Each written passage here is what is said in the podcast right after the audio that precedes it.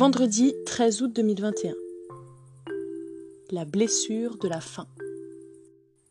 5 heures, réveil, j'ai mal à la cheville. C'est le corps qui sait. Qui sait que c'est la dernière journée.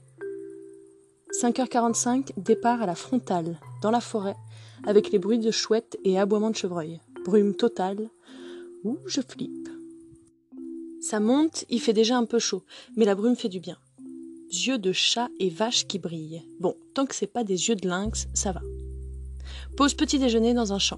Le jour s'est levé. Le chemin passe à côté de la rivière du Verse. Il y a plein de spots de baignade. Je suis dégoûtée. Il fait trop frais pour se baigner là. Passage dans des forêts aux mousses qui recouvrent la moindre brindille des arbres. C'est trop beau. Bienvenue dans la jungle. 11h30, j'arrive à Verse. L'eau est bleue et claire. Je trempe mes pieds. Midi, Clément arrive, wrap et gaufre. 13 heures, on repart. Une dame sur le chemin m'a conseillé de prendre l'ancienne voie de chemin de fer. C'est plus court. Je prends.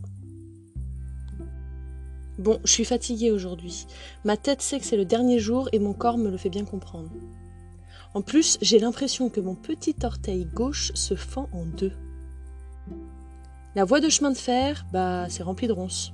Après des tentatives qui griffent les jambes, les bras, le visage, on finit par reprendre la route et trouve un chemin qui longe la voie. Et nous emmène jusqu'à Arcambal. Ça longe le lot et on retrouve le GR. Pause, baignade, enfin. Ça fait tellement du bien de l'eau fraîche. Bon, il reste deux heures pour arriver à Cahors et on n'a plus d'eau à boire. Et là, en enlevant mes chaussures, je regarde mon petit orteil gauche qui me fait mal depuis cet après-midi et je trouve une ampoule. Après 28 jours, ma première ampoule. Le corps en a marre apparemment. Dix minutes plus tard, on trouve une maison. Est-ce que vous pourriez remplir nos gourdes? On n'a plus d'eau. Ah, ça va mieux. Plus qu'une heure et nous sommes à Cahors. Arrivés par la banlieue, pas très agréable, chaleur extrême, il faut qu'on trouve un bar. 17h38, arrivé à Cahors, au bar Pinte, qui fait du bien. Aujourd'hui, je suis partie du champ après la Bastide Murat à 5h45, arrivé à Cahors à 17h38, 33 km et 300 mètres de dénivelé. Et voilà, c'est terminé. C'est la fin. C'est bizarre, demain, je ne marche pas. Est-ce que j'ai prévenu mon corps? Bon, ma tête, oui. J'ai à peine le temps de réaliser que c'est terminé.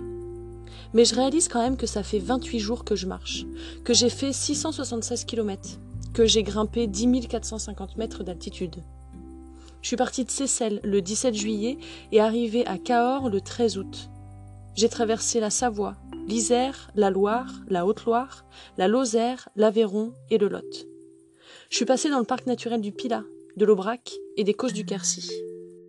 J'ai rencontré plein de locaux, de pèlerins, Dominique, mon premier compagnon de route, les serveurs du bar de Saint-Génie-sur-Guier qui sont bien moqués de moi, Crapaud, le barman dacieux, Hervé, Antoine et toute sa bande qui m'ont accueilli les bras grands ouverts, Judith, Thomas et Oscar, Didier, mon coéquipier sexy, Ghislaine et tous ses animaux, les trois vieux de Chambéry, Jérôme, Loïc le Lillois stressé, Anne, ma copine du chemin, Michael et Clément, mes coéquipiers de bivouac, Vincent le pèlerin céleste, la famille de Seth et les Jacobs bien sûr, et plein d'autres qui m'ont fait avancer.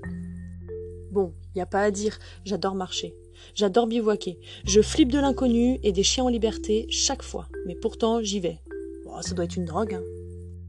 Mais je suis quand même fière de tout ce que j'ai parcouru et vécu, mais beaucoup moins fière d'avoir écrasé mes pieds, écrasé mon pot de crème hydratante avec mes fesses et écrasé une souris. Ça, c'est moins glorieux. Pendant ces 28 jours, j'avais quatre préoccupations principales. Marcher, boire, manger dormir. Dans mon ventre, il y a eu des mûres, des framboises, des myrtilles et des prunes cueillies sur le chemin. Mais aussi une quinzaine de soupes, du maquereau et sardines, des dizaines de perriers tranches, quatre saucissons, cinq comtés. J'ai aussi utilisé huit savons et quatre pécus.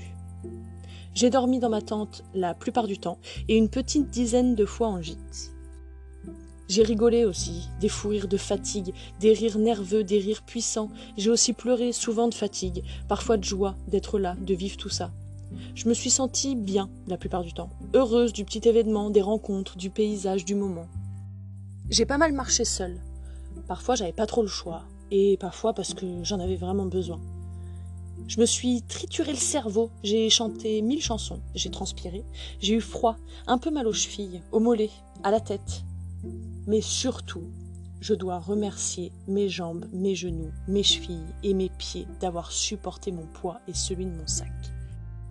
Bon, je les remercie, mais il a quand même fallu que le dernier jour, j'ai une ampoule sur le petit orteil, la blessure de la faim. J'ai hâte de reprendre, j'ai hâte de repartir à l'aventure, de prendre le temps, j'ai hâte de vivre le moment présent, de vivre simplement, de vivre lentement, de dépasser les nuages à nouveau, d'apprécier chaque petit bonheur, la lenteur de la marche, la solidarité des pèlerins et locaux, la fatigue, la découverte et l'émerveillement, le plaisir de retrouver un morceau de chocolat oublié dans ton sac après une journée difficile, de trouver un abri au milieu de nulle part quand il pleut, le plaisir de mettre des chaussettes sèches le matin alors qu'il fait 10 degrés, d'avoir des coéquipiers qui te reboostent en chanson. Enfin, le plaisir de la vie, quoi.